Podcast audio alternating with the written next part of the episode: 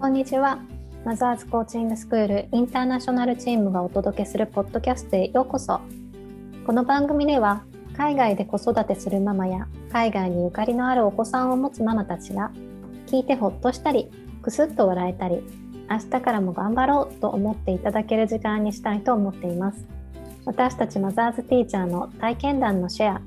ゲスト対談、リスナーさんからの質問などを通じてちょっと子育てが楽になるコミュニケーションのヒントをお届けしていきます。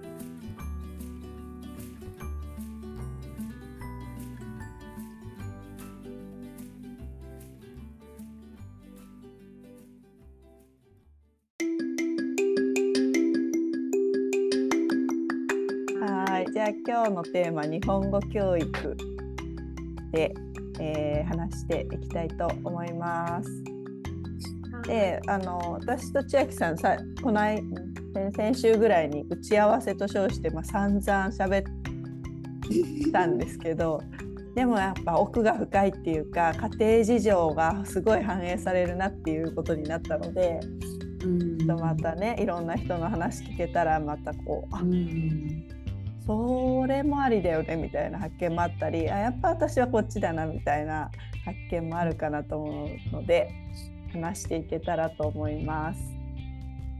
はい、じゃあどうしようかな。自己紹介も一応しますもう一回。そうだね。改めて、はい、じゃあ自己紹介で、えっ、ー、と名前と地域とあと子どもの構成と、まあ、子どもがどうなんかどんな教育種別なのかみたいなのも言えたらいいかなと思います。じゃあこんな感じで私からいいですか？はい。はい。私は丸岡かなです。今パリに住んでます。子供の年齢が、えー、974女子ばっかりの、えー、子育てをしています。で全員日系の小学校幼稚園に行っております。お願いします。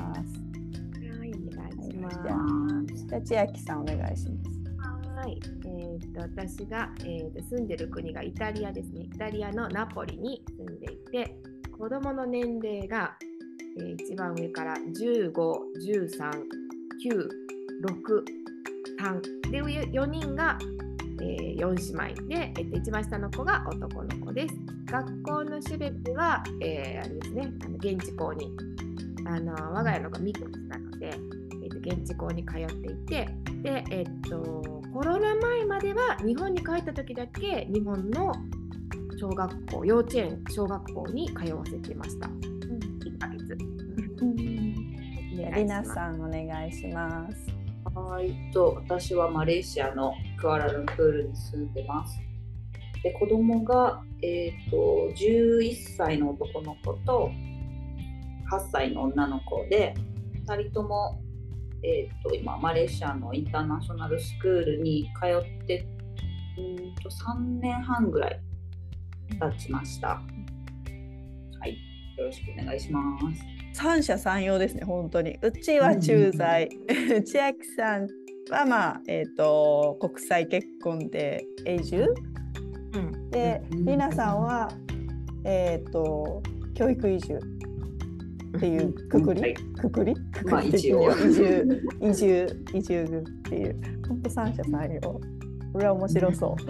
うん、全然違うよね。もうこの時点で。もう事情が違いすぎる。はい。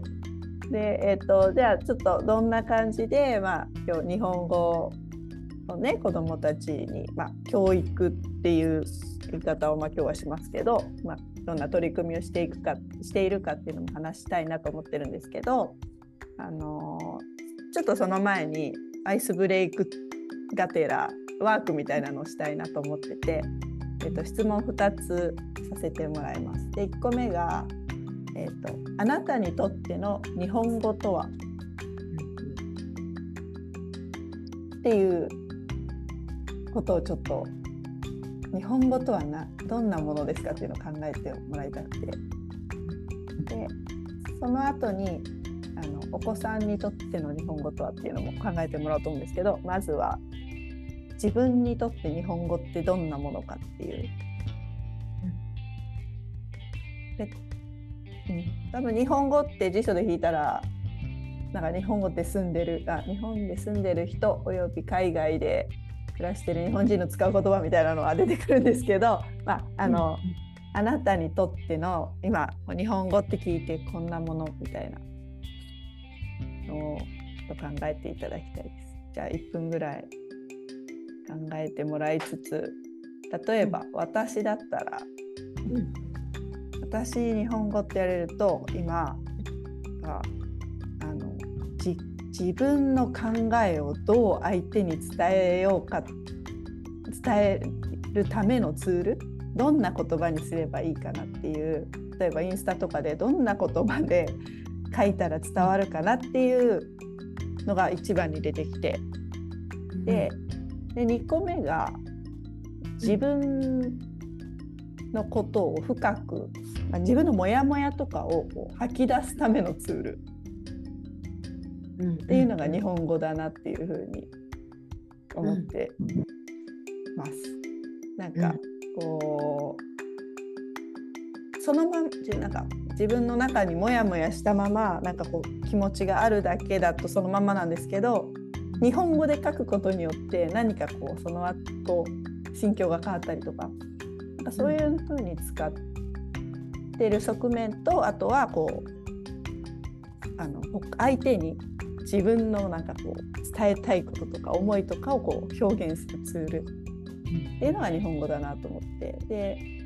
逆,、まあ、逆この言い方が合ってるのかな。で対比として英語はどうかなって思った時に英語は私も英語力があんまりないので今相手とは薄くつながるために使ってるなと思って。で、フランス語はどうかなって思ったらもうここに住んでるからフランスに住んでるからちょっとぐらい挨拶ぐらいできないと失礼なものだから喋ってるみたいな、うんうん、なんていうの？礼儀？フランス語はもう礼儀みたいな感じで思ってるなと思って、うん、っていう定義を今してます。ちょっとちょっと分かりづらかった。大丈夫？いやわかるわかる。わかる、うん。うん、いやでもちょっとかぶってるところもあるなと思って私も。千秋さんどうでした、いやなんか私は、うん、もうあ日本語は自分そのものかなと思って。うんうんうん、だから自分のまあ表現ツールだったよね結局。うんうん、そうなんかやっぱり日本語で喋る方が自分をよく表よな自分のことがよくわかるし、うん、あの自分の持ってることとかもやっぱり的確に伝えられるし、うん、なんかちょっとイタリア語でイタリア人とやり取りしてる自分はちょっとやっぱりちょっと無理してるところがある。ちょっと頑張ってる自分がいる。イタリア語は。じゃあ頑張って喋ってる以外にも内容もってことですか？てる以外。なんか内容もっていうかなんかのイタリア語ってなんか喋る時にこうなんていうか抑揚があるっていうかこう,、うんうんうんうん、体で表現手もイタリア人って喋ってる間ずっと手動くんですよね。うん、そんなイメージある。喋ることはあまりない感じなんだけど、なんか私もまあそれにつられてイタリア語を喋る時はこうね身振り手振りがついたりだとか、あの言い方もちょっと何て言うかちょっと強めに発言しないと昔あのチャオっていう挨拶の言葉とかをチャオって言ってたら日本語風に喋ってるとなんか子供が喋ってるみたいねって言われたりとかしてあのなんかなんかちょっとなんかちゃんなんか言わ言われてたよって言われたから強く「チャオ」ってこう言わなきゃいけないんだなと思ってだからイタリア語だと自分の語調もちょっと強めて頑張って喋ってる感がある。合わせていってる。合わせていってる。だからやっぱりイタリア語はじゃあ日本語はもう自分そのものなんだけど、イタリア語はどうかって言われたらイタリア語はやっぱりここでイタリアで生活していくためのツール。うん、なるほど。生活ツール。生活ツールになって、まあ、環境に溶け込むためのツールみたいなところがあるなと思って、うん、面白いですとうございます。はい。りなさんどうです？ちょっと考えれた喋りすぎたんですけど。いや、えー、でもすごいなんか難しい難しいなと思って。なんかうんでもまあなんかやっぱり母語だ母国語だから私もそんなになんか英語をそんなにすごい流暢に喋れるわけじゃないのであれですけどなんかやっぱりうんなんか日本にいる時はまあ何も何も考えずにっていうかもう日本語しか使ってないから英語も全然私勉強しなかったのでなんていうかもう当たり前にそんな日本語がどうとか考える機会もなかったんですけどなんかこう海外に住んでみるとなんか日本語ってすっごい面白いんだなって思うようになって。なんか母国語でもあると同時になんかその一つの言語としてすごく面白いなと思う思うようになりましたねなんか。なんていうかこう英語とか英語とマレー語と中国語もちょちょっとだけ勉強してるんですけど、なんかやっぱりこうさっきお二人が言われたようになんか母国語だからそうなのか日本語っていう言語がそうなのかどうかわかんないけどすっごく細かい表現ができるなんか英語だとそんなになんか語彙がないような気がして私が知らないだけかもしれないんですけど、うんうん、すっごくなんかこう繊細な表現とか、うん、なんかおなんかお音？音の表現とか、うん、すっごい面白いなと思って、思うようになったからすごいなんなんて言うんだろう、うん、なんか日本語をすごいもっと知りたいなって思うようになりましたね。なんか海外にして。まあ、あとは、うん、母国語なのに知らないこともすごくあるっていうことが分かりました。うん、もっと知らないことに気づいたからもっと知りたいものになったみたいな、日本語っていうものが、意外と知らないんだなって思いました。母国語なのに。いやでもなんかちょっと分かるかも。外国に住んでこう日本語の面白さに気づくみたいななんかもっと表現したいものがあるのかな？そしてりなさん。あ。表現したいもの、うん、細かい表現ができるなって。細ああまあそうですなんか多分自分の言いたいことが、まあ、やっぱり英語じゃ言えない。なんかはっきり言えてない。だから本当にもう浅いことしか話せないからすごいなんかもうもどかしいし自信もなくなっちゃうんですけどなんか日本語だとやっぱり、まあ、何か発信する時にすごいね細かいニュアンス表現できるから、うん、うん、なんだろう、うん、やっぱり、うん、ななんて言ったらいいですかね。もうお二人が言ったように、まあ、表現するツールとしてはやっぱり自分は英語じゃない英語じゃなくて日本語じゃないと深い表現が、うん、できないなって思います。できないし日本語でしたいなって思う思います。日本語でしたいな。でも英語が喋れたら日本語じゃなくてもいいとかそういうことでもなくってことですか？日本語でしたい。いやまあもちろん英語が喋れたら英語でもしたいんだけどなんかやっぱり日本語をなんだろう英語も話せるようになりたいと同時に日本語ももっと大事にしたいって思うようになりましたなまあ、知りたいし勉強したいしなんかやっぱり子供にもなんかやっぱり知ってほしいなって、うん、何でしたっけ質問？自分にとっての日本語とあら自分にとっての、うん、そうそう。あでも今お子さんお子さんにも知ってほしいっていうのが出たのでじゃあちょっとあなたのお子さんにとって今日本語ってどんなものかっていうのをちょっと想像も含めながら考えてみてほしいなと思うんですけど2個目。誰か1人でもいいし、まあ、複数それぞれ多分それぞれ違うと思うんですよね。あのこの質問を私考えてた時に多分子供によって違う気がするなと思ってたので、まあ、まあざっくりうちの子でざっくり考えてもらってもいいですけどまあ特定の子1人2人見つけて考えてもらって。た方がいいかなと思ってます。で私そうですね長長女と三女にしようかな。うん、で長女小学生でえっ、ー、とまあね幼少期幼稚園の頃にちょっと英語の環境英語の幼稚園に行ってたっていうところもあったのでなんか一瞬だけこっちのあの、まあ、日本人学校じゃない学校も考えたんですけどやっぱりあの子にとって日本語長女にとって日本語は多分あの自分、えー、そうですね今はあごめんなさい今長女にとっての日本語は勉強するものになってってるなっていう感覚はあります。ただ、でも今のところ一番こう友達とつながれるものでもあるとは思います。ただそうですね。昔英語環境にいたからなのかは分かんないですけど次女に比べると言葉を使わずにコミュニケーション友達と取れてる感覚があるのでもしかしたらうんと学校で勉強に使うものみたいな感覚がもしかしたらあるかもしれないなとも思って。うん。でそうですね。そうでさああいい？大丈夫ですか？でそう三女って言ったけど次女にしようやっぱり。で次女はどっちかっていうと あの私と喋りあのこうつながるために喋ったり友達とこうコミュニケーションを取るために喋日本語っていうものを使ってるなっていう感じがすごくしてます。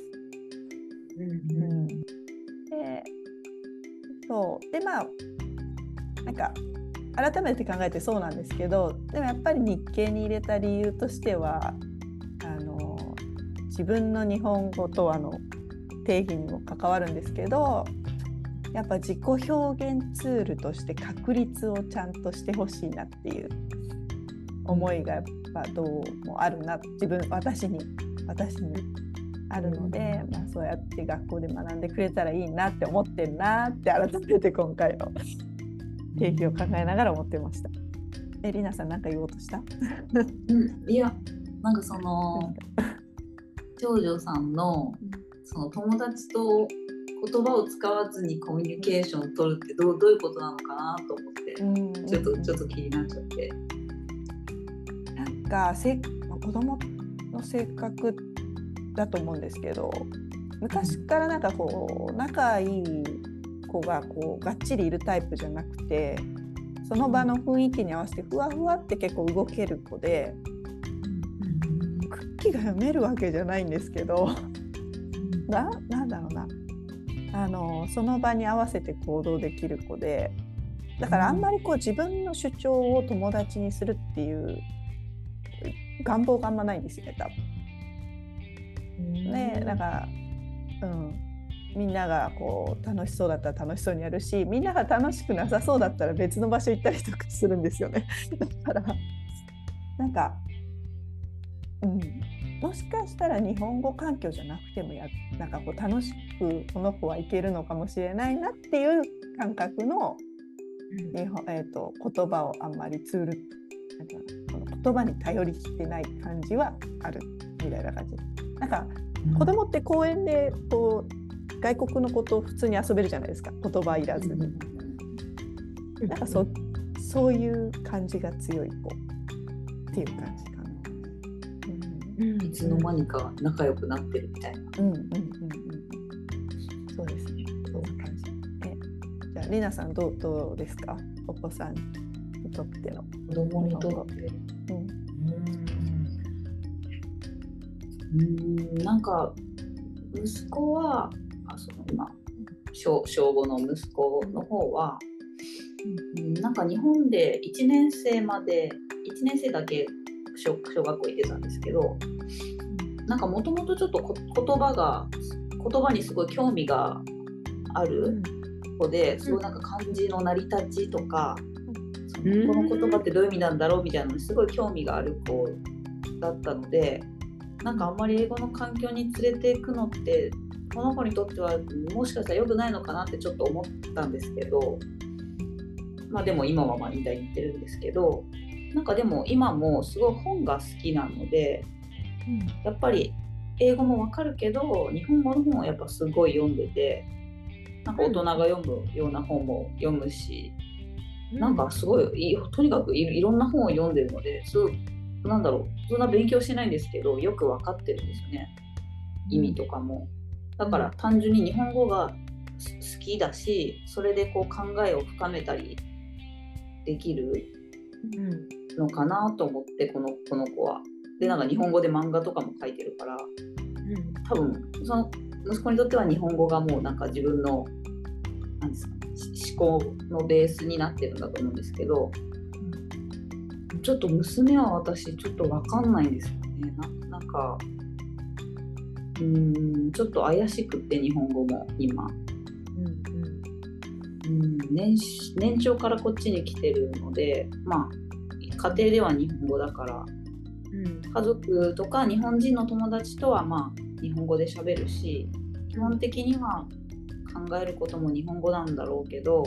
友達が結構かこっちの子が多いのでなんていうかこうルー大芝みたいになってる時が結構あって 日本語と英語がこう混ざったような。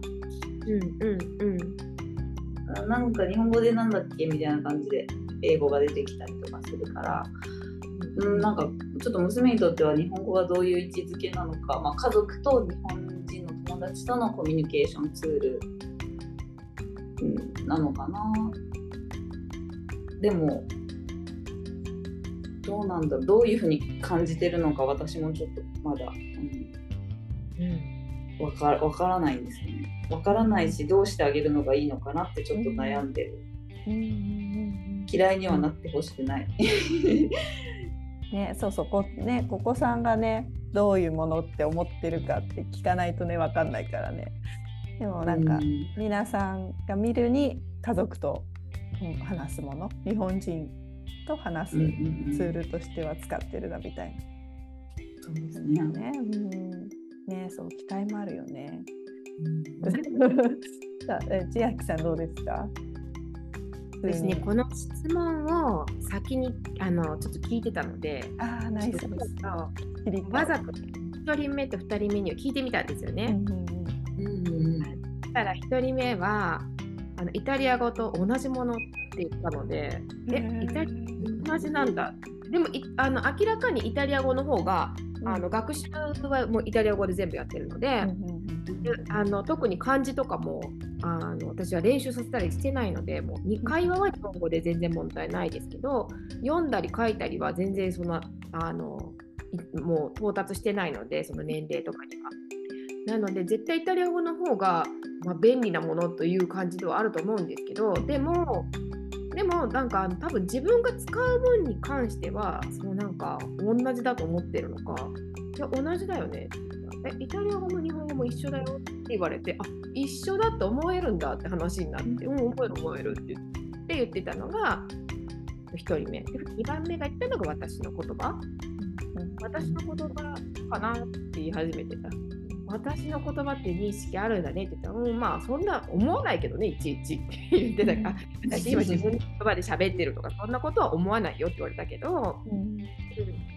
だからまあ2人目まではそうね。で3番目から我が家は3番目からが3番目があの分かるけど喋らないほとんどっていう感じなので。だけどあの喋りたい言葉なんですよね多分。あのね日本語じゃ喋らなくていいとは思ってないっていう感じ。あで、憧れ？喋りたい？うん、あの喋喋まあ喋らなきゃいけないとまでは言ってないと思うんだけど、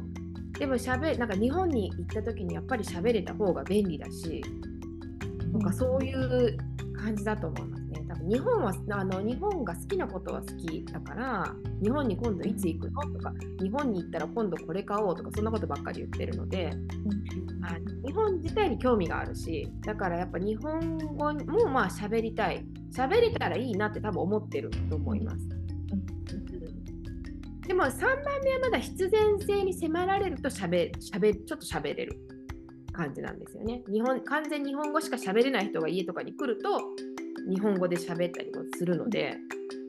あ普段は使ってないけど、まあ、頑張れば喋れる。あわよくば本当はちょっと喋りたいと思ってる感じで、だからあの今喋る練習を家でさせてるんですけど、9歳ぐらいだとね周りにこう合わせるみたいな感覚も出てくるもんねそうだね。そうそうそうそう。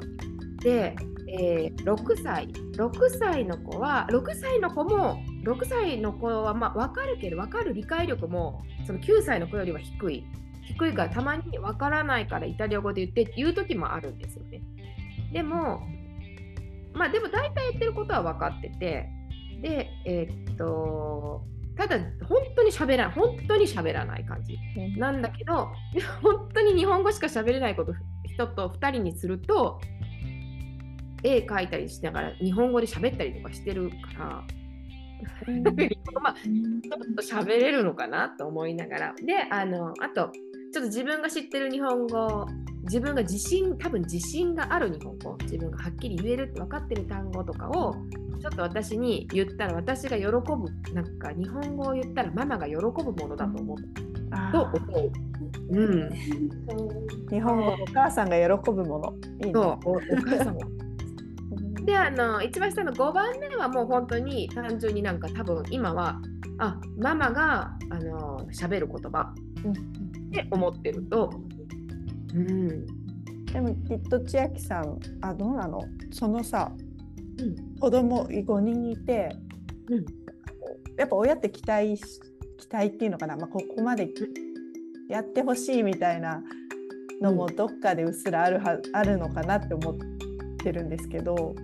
うんうんうん、あの言葉に関しても。うんうん、ある？あ るあの5人とも一緒？そうあのねえっと本当に1人目の時とかは本当にあの切実にもうあわとか高校は日本の高校に行ってもいいのかななんて思うぐらい別に子供何も言ってないのにだよ。言ってないのに勝手にあなんか日本の高校通いたいとか言うかもしれないしなとか思ってもう本当に頑張ろうって感じだったんだけどでもその下の子が生まれてくるからそこまで手をかけてられないっていうのもあるし周りに日本人がそんなにいる地域本当にいない地域なのでポツポツしかいない地域なので、うん、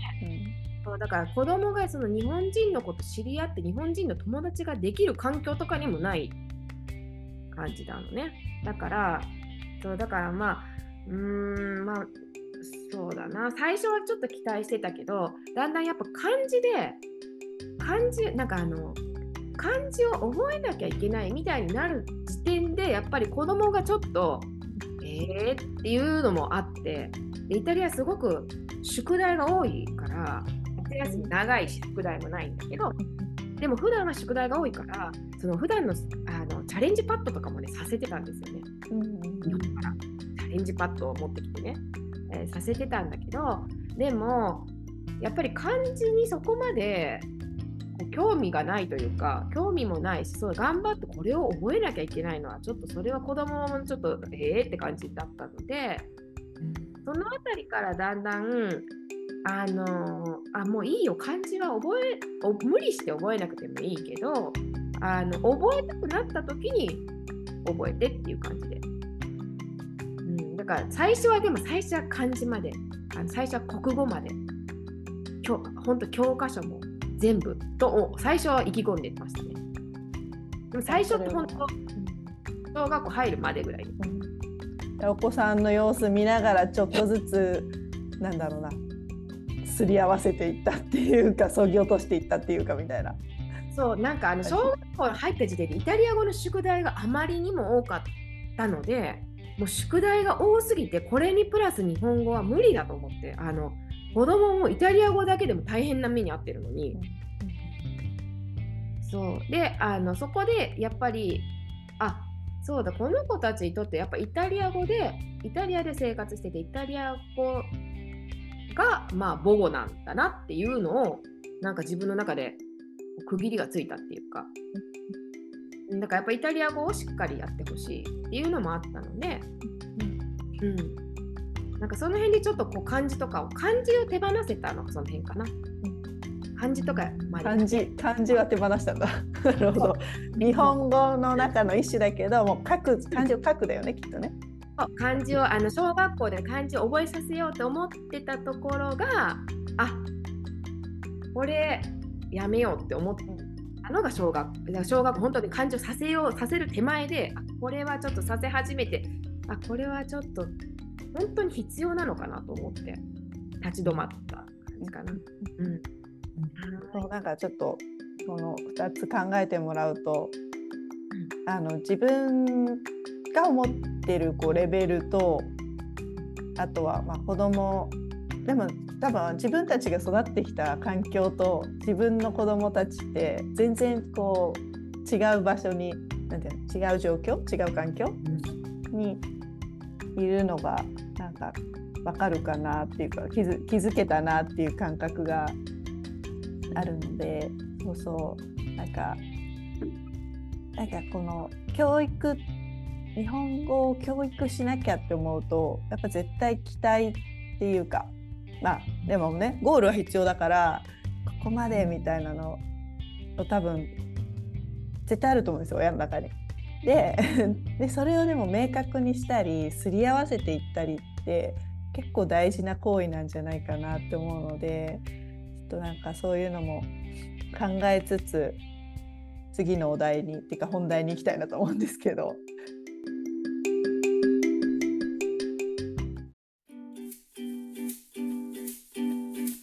今日も最後までお聞きいただきありがとうございます。こ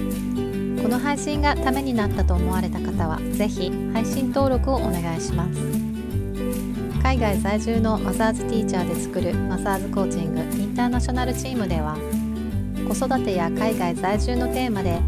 さまざまな座談会やオンラインでのイベントを開催しています。イベントのスケジュールはマザーズコーチングスクールインターナショナルの Facebook ページでお知らせしますぜひそちらもチェックしてみてくださいねそれでは See you next time!